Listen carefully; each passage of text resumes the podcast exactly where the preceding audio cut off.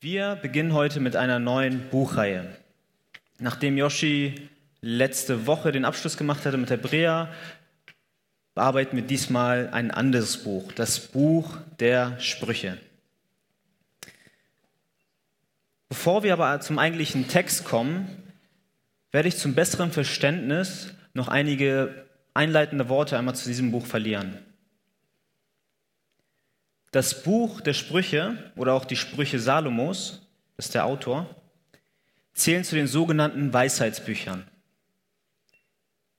Diese unterscheiden sich sehr von den anderen alttestamentlichen Büchern, da sie ganz andere Schwerpunkte setzt. Damit ich gar nicht so viel zu dem Zweck der Sprüche einmal sage, ähm, würde ich einmal sagen, schlagen wir alle zusammen mal die Sprüche Kapitel 1 auf, weil da sagt Salomo selbst ganz viel dazu. Habt ihr es?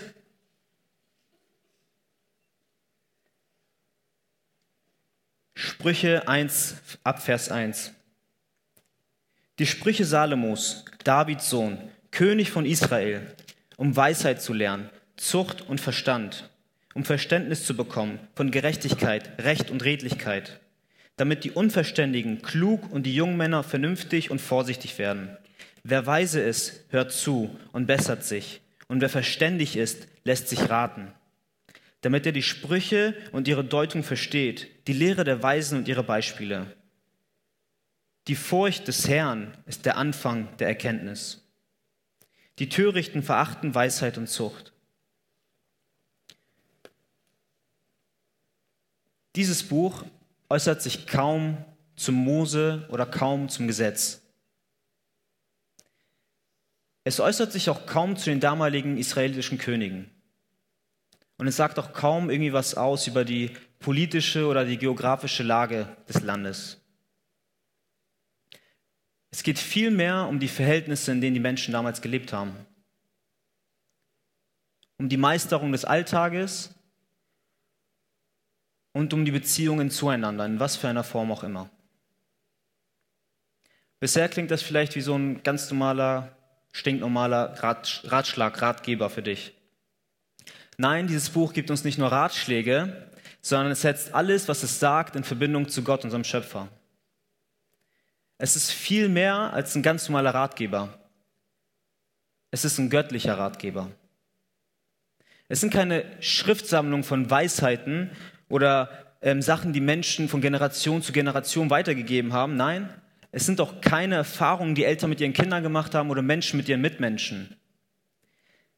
Es ist eigentlich das genaue Gegenteil. Es ist die pure Offenbarung der vielseitigen und der wunderbaren Weisheit Gottes. Und ich wünsche mir einfach heute und auch für die gesamte Buchreihe über die Wochen, dass wir alle dies unter genau diesem Standpunkt auch betrachten und annehmen. Dass unser himmlischer Vater durch dieses Buch zu uns spricht und sich seinen Kindern in Liebe, in Weisheit und in Autorität zu erkennen gibt. Lasst uns beten.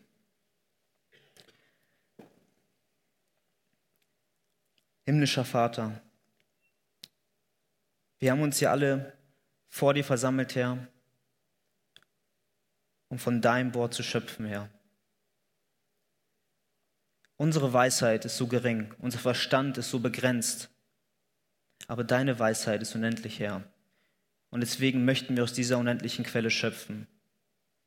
Ich bitte dich, Herr, schenke mir doch die Ruhe, die klaren Worte, aber schenke mir auch deine Worte, dass ich nicht meine eigene Weisheit predige, sondern deine, um diese weiterzugeben, Herr, um diese auf mein Leben anzuwenden, um diese, dass jeder es selbst auf sein Leben anwenden kann, Herr. Ich bitte dich, Herr, schenke offene Herzen für dein Wort, Herr, und segne den gesamten Abend. In deinem wunderbaren Namen.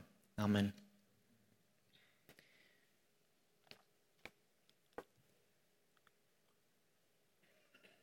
Wieder einmal gibt es bei Ehepaar Müller Streit. Musst du wirklich jedes Mal dein schmutziges Werkzeug im Flur liegen lassen? schreit die Frau den Mann an. Hast du jetzt schon wieder mein Werkzeug irgendwo versteckt? Nicht, dass die kleinen Schrauben schon wieder verloren gehen.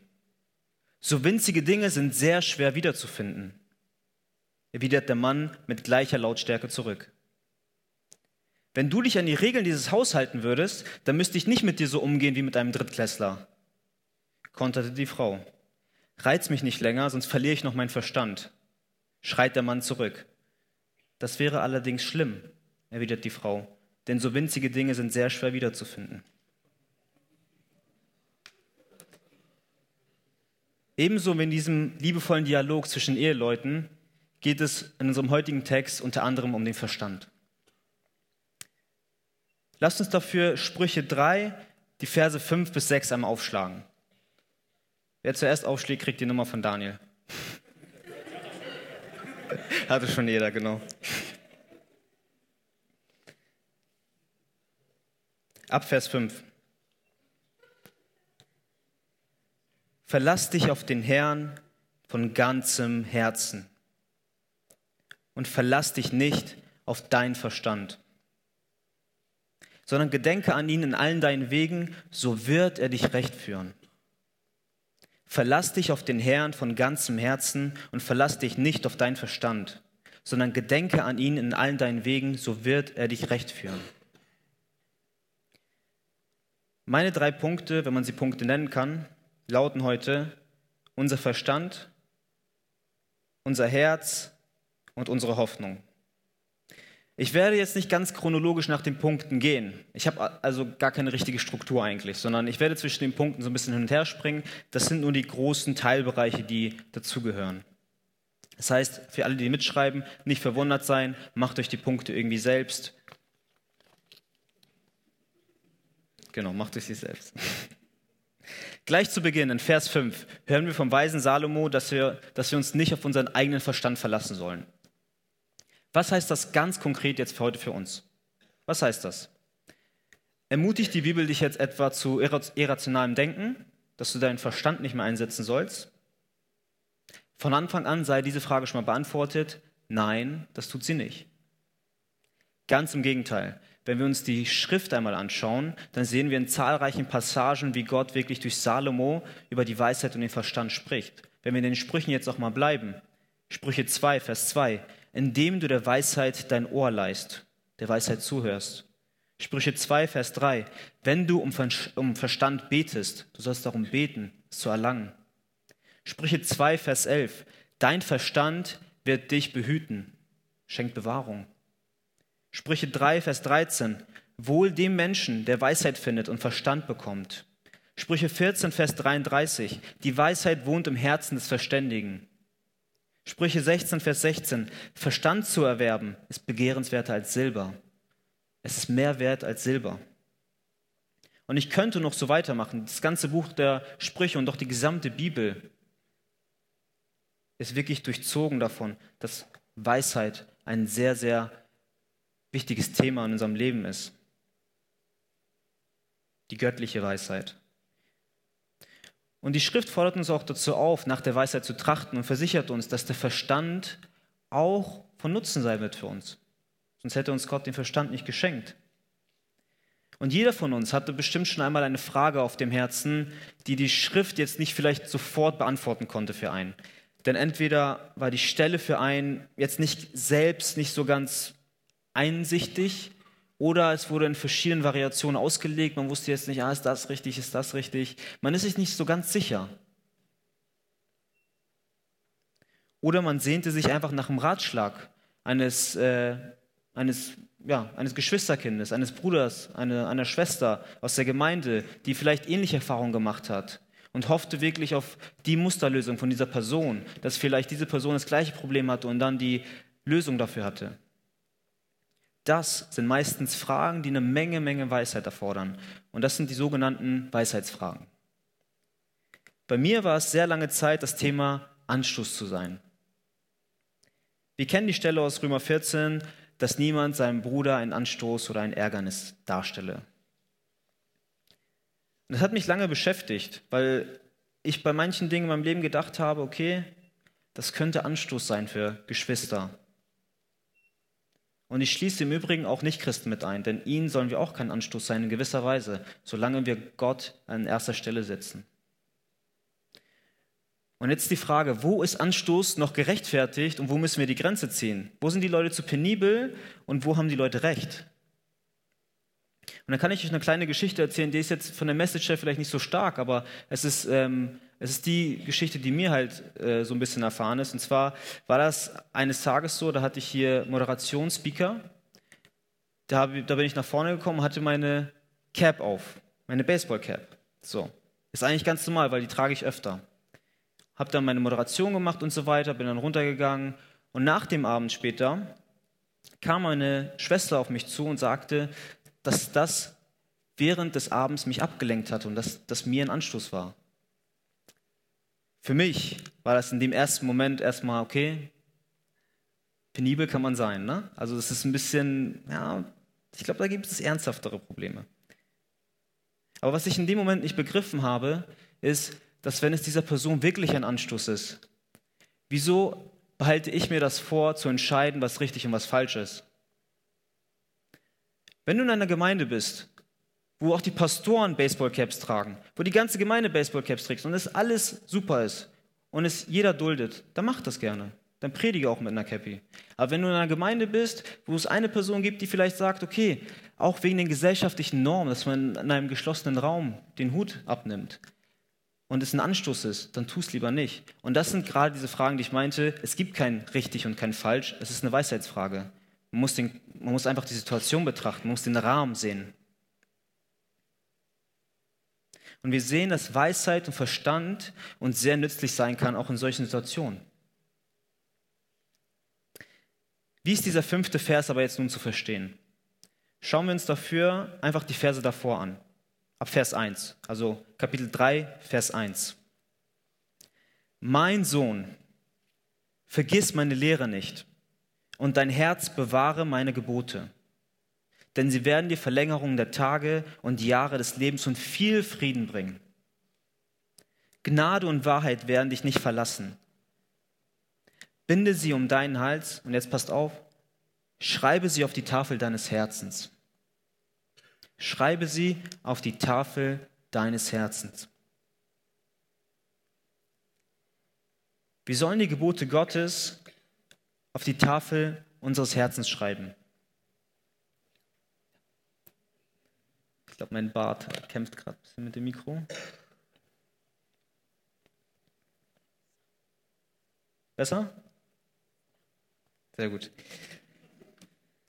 Wir sollen die Gebote Gottes auf die Tafel unseres Herzens schreiben. Was ist damit gemeint? Damit ist gemeint, seine Worte, seine Gebote und seine Weisungen zu verinnerlichen und vollkommen von ihnen wirklich prägen zu lassen. Für die Israeliten, damals und auch heute, ist das Herz die Schaltzentrale. Dort werden Entscheidungen gefällt, dort ist der Sitz des Willens. Und dort in der Zentrale soll Gottes Wort fest verankert sein. Sie soll die Grundlage dafür bilden, worauf wir unsere Entscheidungen fällen. Das bedeutet, dass ich meine Entscheidung an dem messen soll, was ich von Gott aus seinem Wort herauslesen kann und was ich von Gott aus seinem Wort erkennen darf und nicht und nicht an dem, was wir aus außerbiblischen Quellen kennen oder von menschlichen Weisheiten. Gott und sein Wort ist die Messlatte. Und das ergibt eine ganz klare Hierarchie in unserem Leben und eine sehr, sehr wichtige Wahrheit, der wir uns auch täglich bewusst sein sollen. Seine Worte sind meinem Verstand übergeordnet. Schreibt euch das gerne auf. Seine Worte sind meinem Verstand übergeordnet. Für, die manchen, für manche von euch ist das vielleicht ganz normal, für andere ist es ein echt heißes Eisen.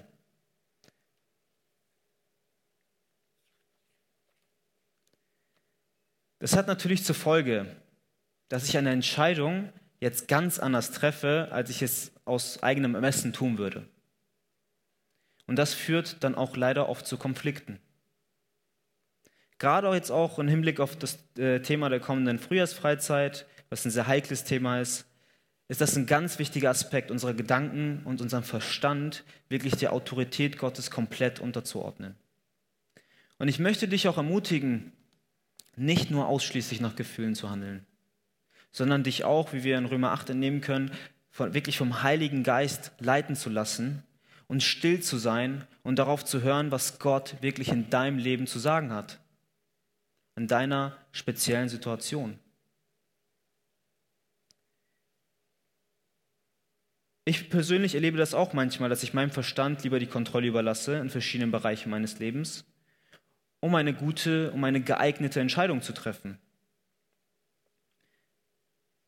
Es war vor einigen Monaten so, da wurde mir bei der Arbeit angeboten, das Fitnessstudio zu wechseln. Ich, war, ich bin im Fitnessbereich tätig und es wurde mir empfohlen, zu einem größeren, zu einem besseren Studio zu wechseln.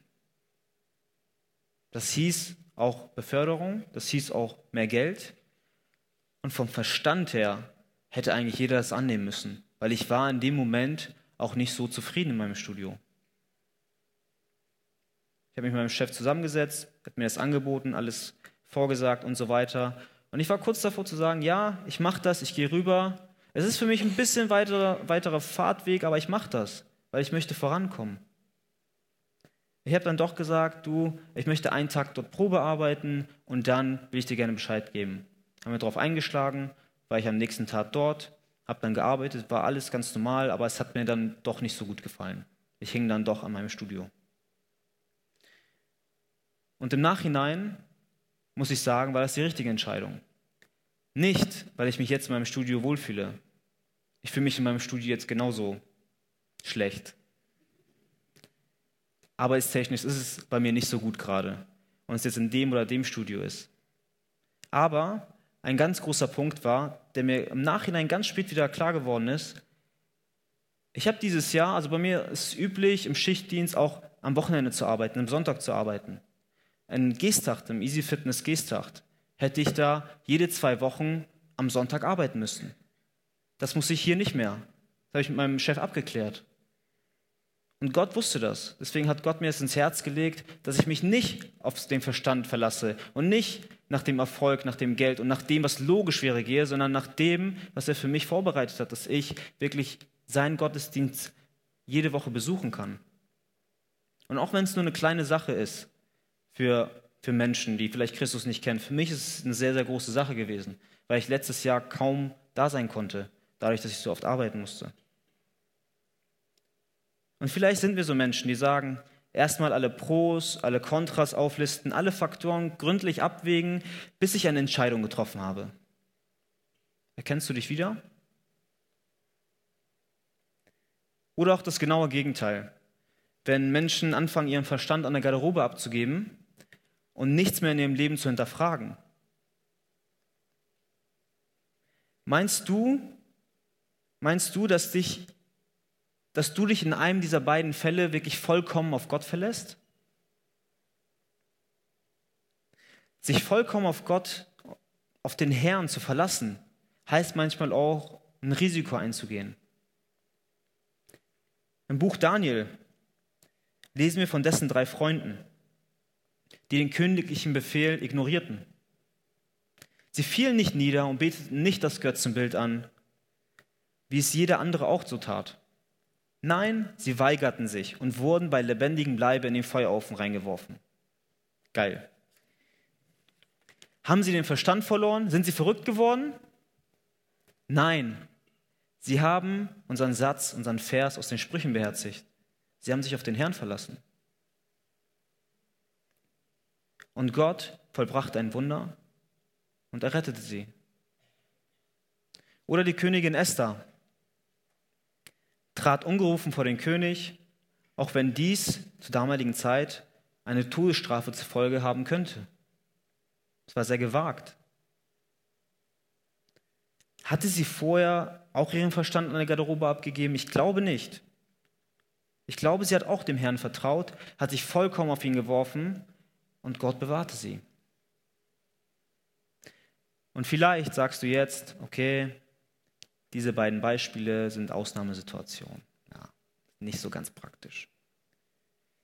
Wann werde ich mal gezwungen sein, eine goldene Statue anzubeten oder mal ungerufen vor den König treten zu müssen?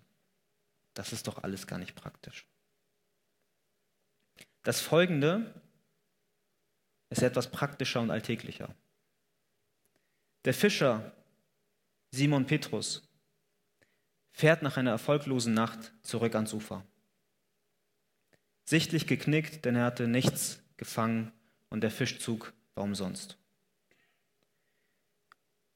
Und während sie an Land mit den Fischern ihre Netze wuschen, kam Jesus auf sie zu und wies sie an, nochmals ihre Netze auszuwerfen. Nein, sagte Petrus kopfschüttelnd, das hat doch keinen Sinn. Dies wäre verstandesmäßig eine passende Antwort gewesen, oder?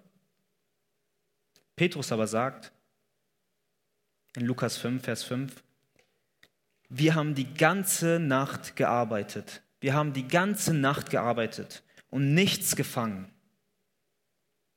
Aber auf dein Wort will ich die Netze erneut auswerfen. Und in Vers 6 geht es weiter. Und als sie das taten, fingen sie eine große Menge Fische und ihre Netze begannen zu reißen. Ihre Netze begannen zu reißen. Was ist das für ein wunderbarer Segen, den die Fischer, den Simon, äh, den Simon Petrus dort empfangen hat? Und jetzt wende das auf deine Situation an. Du bist jetzt kein Fischer, aber wende das auf deine Situation an. Vielleicht bist du gerade in einer Lage, wo du eine Entscheidung treffen musst. Es ist vielleicht nur eine kleine Entscheidung, vielleicht ist es auch die größte in deinem Leben. Ich weiß es nicht. Die Frage nun ist nicht, was ist die richtige Entscheidung? Welche Entscheidung soll ich treffen? Soll ich nach links oder nach rechts? Die Frage ist vielmehr, verlasse ich mich in der Sache vollkommen auf den Herrn oder tue ich das nicht?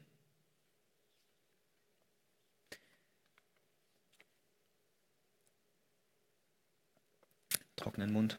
Für die drei Freunde Daniels, für Esther und für Petrus war die ganze Sache ganz klar. Sie stellten Gottes Weisungen über ihre eigene Meinung. Und ich möchte dich dazu auch ermutigen, ebenso zu handeln. Nicht, weil du deinen Verstand nicht benutzen sollst, sondern weil dein himmlischer Vater dich so sehr liebt, dass er alle deine Pfade ebnen wird. Das Einzige, was du tun musst, das Einzige, die einzige Bedingung, die erfüllt werden muss, ist, du musst dich auf ihn verlassen. Wieso ist es manchmal so schwer, Gott alles in unserem Leben hinzugeben? Wieso ist das manchmal so schwer? Man kennt das, Teilbereiche abzugehen, es ist einfach, ja, das gebe ich ab, das, ah, nee, das behalte ich für mich, das gebe ich wieder ab, das gebe ich wieder ab. Wieso ist es schwer, alles hinzugeben? Weil wir Gott in unserem Denken klein machen. Jemand sagte einmal, unsere Gehirne begrenzen sein Maß. Unsere engen Herzen sperren ihn aus Unsere Gebete schreiben ihm Benehmen vor. Wir haben Gott klein gemacht. Und jetzt möchte ich dich fragen und dich auch herausfordern. Wie groß ist Gott in deinem Leben? Spielt er eine übergeordnete Rolle? Ist er irgendwo in Top 3? Oder ist er da ganz oben?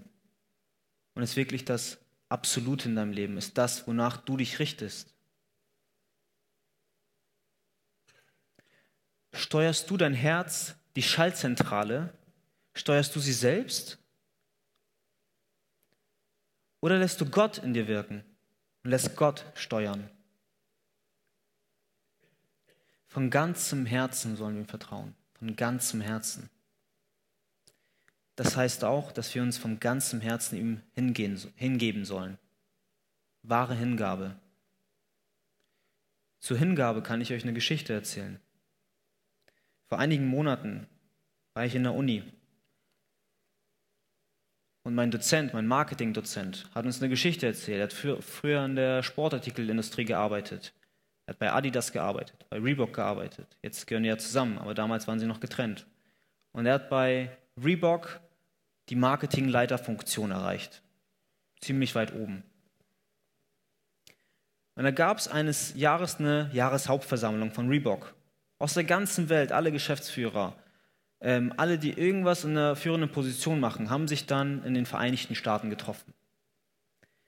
Und haben dann sogar dafür ein Basketballstadion von, den, von, einem, von der NBA-Mannschaft frag mich nicht welche, ich glaube Oklahoma, ich bin nicht sicher, ob die auch eine Basketballmannschaft haben.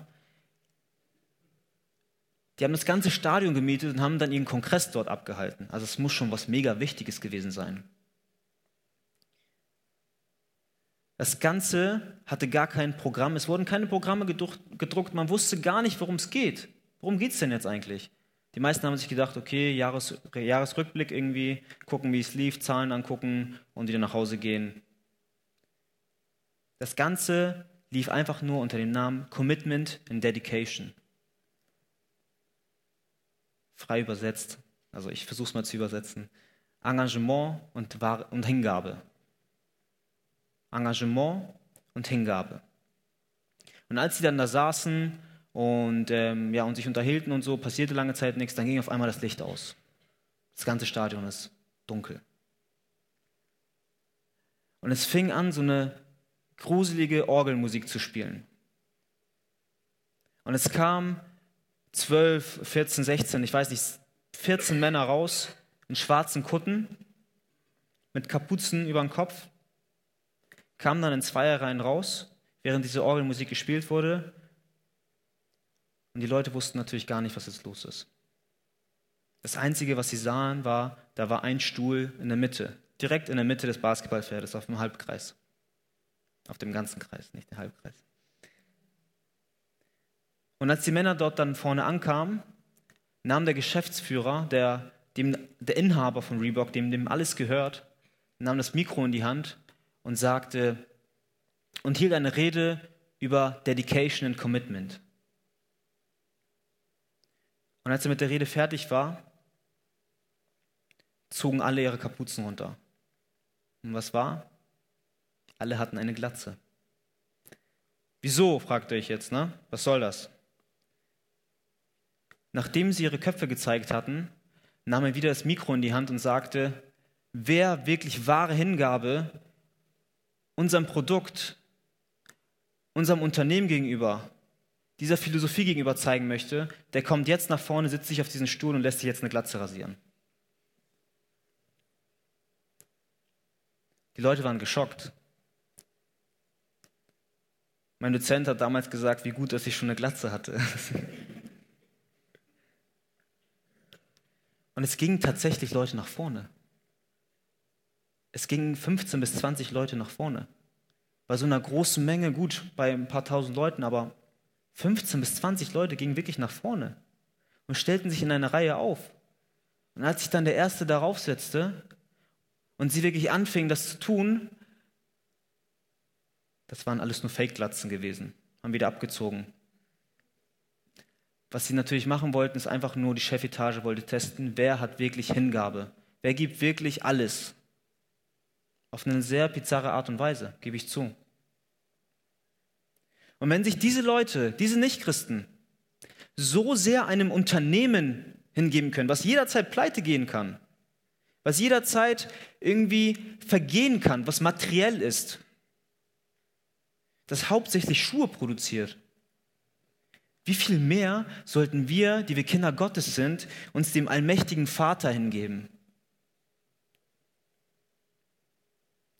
Je mehr wir auf Gott vertrauen und uns ihm hingeben, desto mehr werden wir seinen Segen in unserem Leben erfahren. Und ich verspreche euch nicht, ich verspreche euch nicht, dass die Umstände sich ändern werden. Das sagt Gott in seinem Wort nicht aus. Aber ich verspreche euch eins, dass ihr Frieden finden, finden werdet und dass Gott den Weg, den er für euch vorgesehen hat, ebnen wird sowohl in diesem Leben als auch in der Ewigkeit. Bei mir war das auch oft so. Ich habe mich auch nicht immer auf Gott verlassen. Ich habe mich auf andere Dinge in meinem Leben verlassen. Familie, Freunde, Beruf, Gemeinde. Ich habe mich sehr auch auf meinen Vater verlassen. Ich habe sehr zu ihm aufgeschaut, als ich kleiner war. Er war mein Hero. Und jedes Mal wurde ich enttäuscht. Jedes Mal hat er mir Sachen versprochen und nicht eingehalten. Und auch wenn wir jetzt guten Kontakt zueinander haben, hinterlässt das Narben. Oder Freunde, die vielleicht in schweren Zeiten wo du dir die Hilfe gewünscht hättest, dass du ihnen zur Last gefallen bist und du hast es gemerkt, du hast dich auf sie verlassen. Aber sie waren nicht für dich da. Oder dein Beruf, in dem du deine Identität suchst, in deinem Beruf, wo du deine Leistung gebracht hast. Und dann läuft es einen Monat mal nicht so gut. Du bringst nicht die Zahlen. Und auf einmal sieht dich dein Chef mit ganz anderen Augen. Und selbst unter Gemeindegeschwistern, selbst da gibt es nicht eine hundertprozentige Wahrscheinlichkeit, dass diese Person, dass du dich auf diese Person wirklich ausruhen kannst, dass du, dich, dass du dieser Person wirklich vertrauen kannst und dich wirklich auf sie legen kannst. Versteht mich nicht falsch. Redet miteinander. Teilt alles miteinander. Macht Zweierschaften. Das ist alles gut. Aber zu 100 Prozent wird nur Gott dir Halt geben können.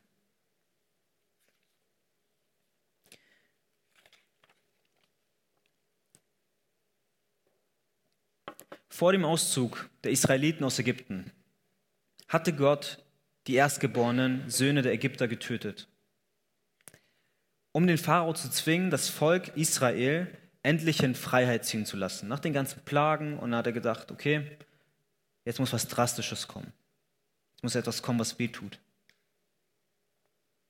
Um die ältesten Söhne der Israeliten zu verschonen, hatte Gott für die Israeliten ein Passeopfer eingeführt. Ein einjähriges, fehlerloses, männliches Lamm sollte geschlachtet werden, das Blut an die Türpfosten gestrichen werden und das Opfer in der darauffolgenden Nacht verzehrt werden. Das war der Plan Gottes. Und tatsächlich, die jüdischen Söhne wurden verschont durch das Blut des Passalammes. Glück gehabt, nochmal davon gekommen? Nein, so einfach war das nicht. Die Verschonung der Nacht des Verderbens hatte Konsequenzen.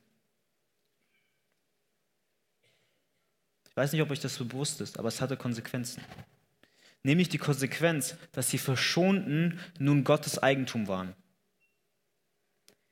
Gott ließ verlauten in seinem Wort in 2. Mose äh, Kapitel 13, wer es nach, nachschauen möchte, heilige mir alle Erstgeburt bei den Israeliten. Alles, alles, was zuerst den Mutterschuss durch, durchbricht, beim Mensch und bei Vieh, das ist mein. Gott setzt seine Voraussetzung. Die Erstgeborenen gehörten nun nicht mehr sich selbst, sondern Gott und waren dafür vorgesehen, die männlichen Erstgeburten, den Priesterdienst auszuüben. Das heißt, sie wurden Gott hingegeben und mussten im Heiligtum dienen.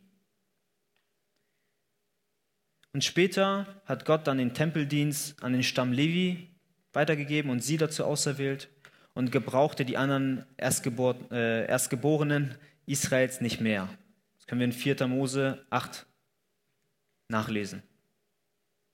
Aber selbst dann konnten sie nicht einfach alles tun, ähm, was sie wollten. Sie konnten nicht so tun, als wäre nichts geschehen. Sie mussten beim Heiligtum ausgelöst werden. Da musste irgendwas geschehen. Sie waren noch nicht befreit davon. Gegen ein Lösegeld von fünf Silberscheckeln wurden sie regelrecht von ihren Verpflichtungen Gott gegenüber freigekauft.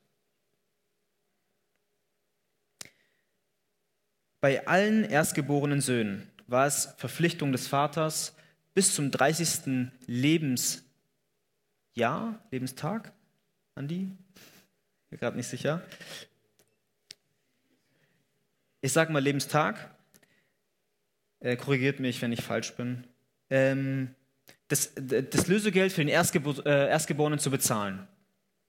Und als Josef dies für den zwei Wochen, alt, äh, zwei Wochen alten Jesus im Tempel dann tat, das lesen wir in Lukas 2, 22, nahm er ihn rein rechtlich als sein Sohn an. Denn nur der Vater durfte das tun. Was hat das jetzt mit uns zu tun, fragt ihr euch jetzt. Was soll das? Paulus schreibt, und er ist darum für alle gestorben, damit die, die da leben, hinfort nicht sich selbst leben, sondern dem, der für sie gestorben und auferstanden ist. Nicht sich selbst leben, sondern für die, sondern dem, der für sie gestorben und auferstanden ist. Das Lobpreisteam kann gerne schon einmal nach vorne kommen.